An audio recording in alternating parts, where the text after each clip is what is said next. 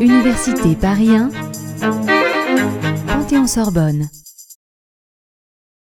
Pour des juristes qui s'intéressent à l'économie, il y a une question fondamentale qui peut se poser, disons en sciences juridiques de l'économie, euh, ce sont les relations qui peuvent exister entre évidemment le droit et l'économie. Il y a d'une part l'analyse économique du droit, l'approche du droit par les méthodes économiques, mais il y a aussi une deuxième question qui est l'approche des phénomènes économiques par les juristes. Et pour les juristes, notamment les juristes de droit écrit, une source qui reste la source fondamentale du droit, c'est la loi. Il y a eu une réforme récente par une loi organique de ce phénomène, de ces phénomènes législatifs, avec une recherche de l'évaluation. Donc je pense que vous êtes le mieux placé, Jean-Pierre Duprat, pour nous parler de cette recherche de rationalisation des phénomènes législatifs, on pourrait dire de la légistique, dans une approche qui est une approche d'évaluation, et qui serait donc davantage au départ une approche d'économiste qu'une approche de juriste. Qu'en pensez-vous? Alors, euh, la réforme euh, du 15 avril 2009 euh, a été nécessaire pour mettre en œuvre plusieurs dispositions de la révision constitutionnelle du mois de juillet 2008, du 23 juillet. Donc, il y a eu de nombreuses lois organiques, soit qui ont déjà été adoptées, soit qui vont l'être, soit parfois des, lois ordinaires. Et il ne faut pas oublier que derrière viennent ensuite, c'est le cas pour, pour nous, des modifications du règlement de chacune des assemblées. Donc, on le voit, c'est une, euh, des, réformes en cascade qui touchent euh, des différents niveaux euh, normatifs. Alors, ce qui est intéressant, effectivement, c'est un effort de rationalisation du processus législatif qui apparaît, qui est conditionné en partie par des motifs d'ordre économique et qui vont se manifester dans la loi par la loi organique, par, je dirais, l'inclusion systématique d'une obligation qui est celle de réaliser des études d'impact. Et là, donc, on va sur le versant euh, de l'évaluation législative. Ce qui paraît très nouveau, je ne dirais pas révolutionnaire, mais presque. Enfin, on, y reviendra, mais euh, il y a eu déjà un premier essai qui avait été systématisé en 1995 dans des circulaires du Premier ministre et euh, qui n'avait donné que peu de résultats. Donc, euh, on était revenu assez vite vers les pratiques antérieures et donc c'était une suggestion du Conseil d'État dans son rapport de 2006 sur la sécurité juridique et la complexité du droit que euh, d'inclure cette euh, obligation dans le cadre d'une loi organique. Et euh, plus tard, d'ailleurs, le rapporteur, Madame de Closade, a repris cela, et donc c'est ce qui a été réalisé en 2009.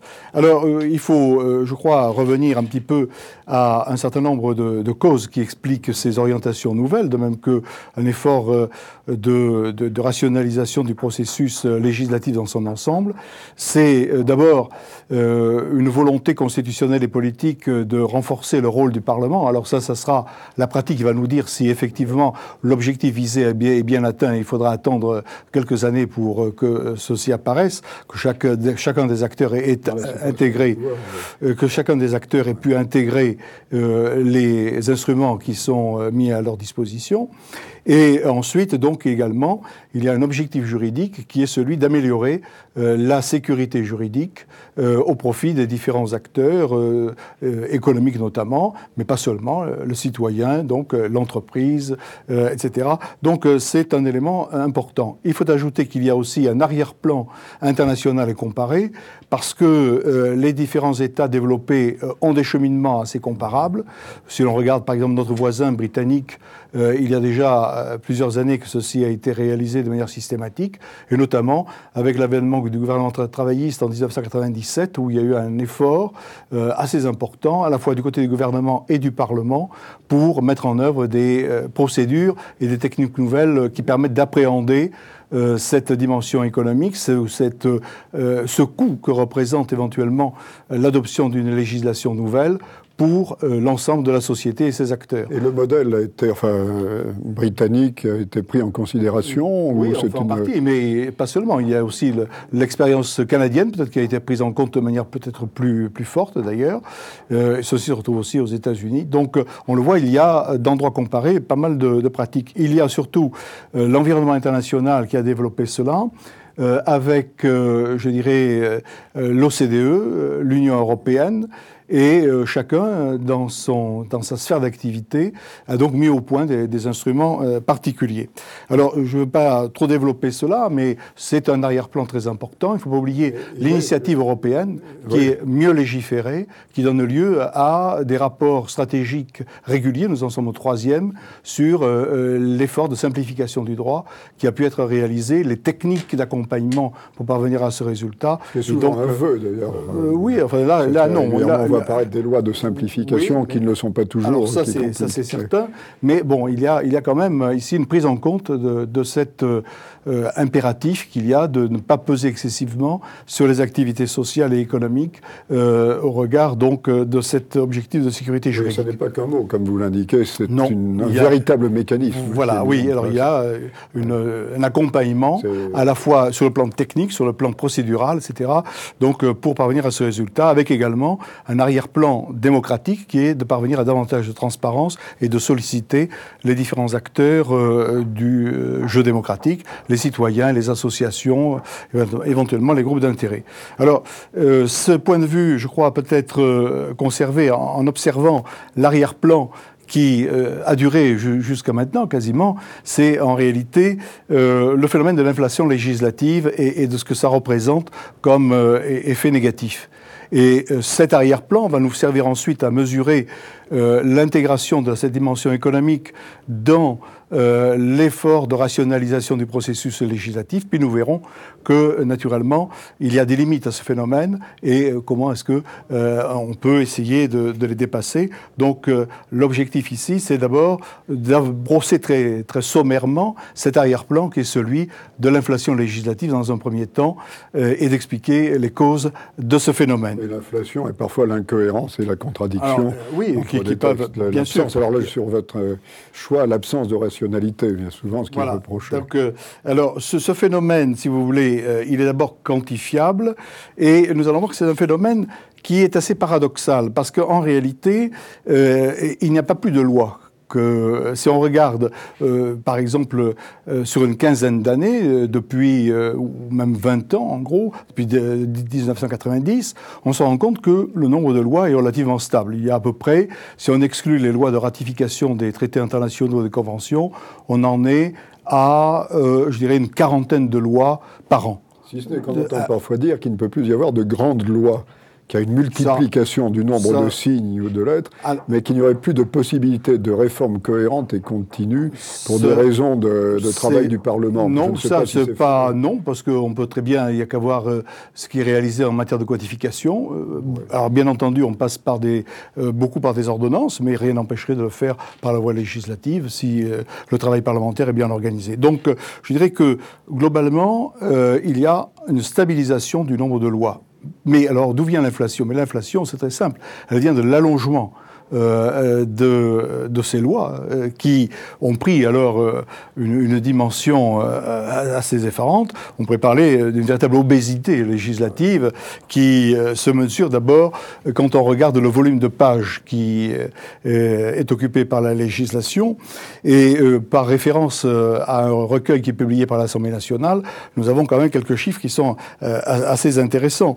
Il y a quasiment depuis 1973 jusqu'à l'époque actuelle une multiplication par, euh, euh, par 8 à 9 euh, du nombre de pages de ce recueil. Donc il est presque 10 fois plus gros qu'il n'était au, journal officiel papier et que de plus en plus il soit remplacé par... Oui, mais ça c'est pas tellement lié aux lois, ça c'est lié à d'autres aux, autres textes.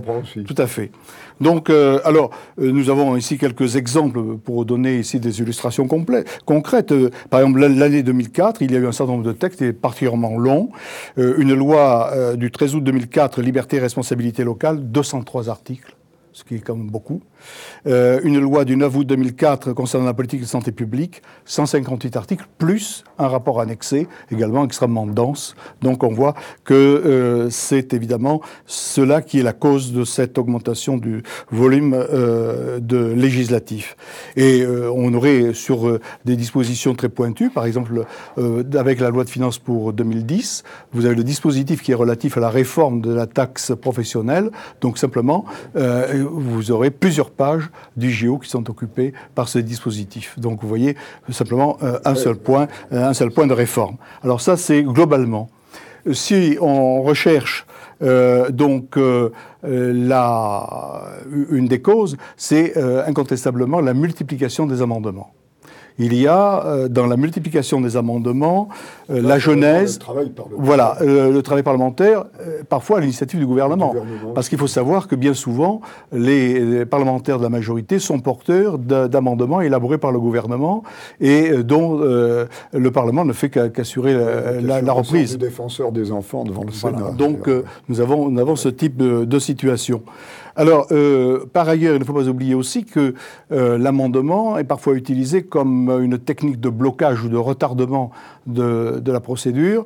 Euh, ça, c'est donc l'opposition qui va y avoir recours. Et à cet égard, évidemment, l'outil informatique a joué un rôle très important. Et on a parlé d'ailleurs d'amendement informatique en ce sens-là. Mais enfin, ça, c'est plutôt, je dirais, de la tactique parlementaire, beaucoup plus que... rationalisation, on comprend bien. Voilà, et là, on va le retrouver dans l'aménagement du temps, qui va permettre de faire tomber systématiquement ce type d'amendement alors sur euh, les raisons de fond, je rappelais euh, évidemment l'intervention du gouvernement, mais il ne faut pas oublier aussi que bien souvent les projets gouvernementaux sont de médiocre qualité et qu'il faut absolument les améliorer euh, ou le faire si ce n'est au, au, cours de l'examen parlementaire.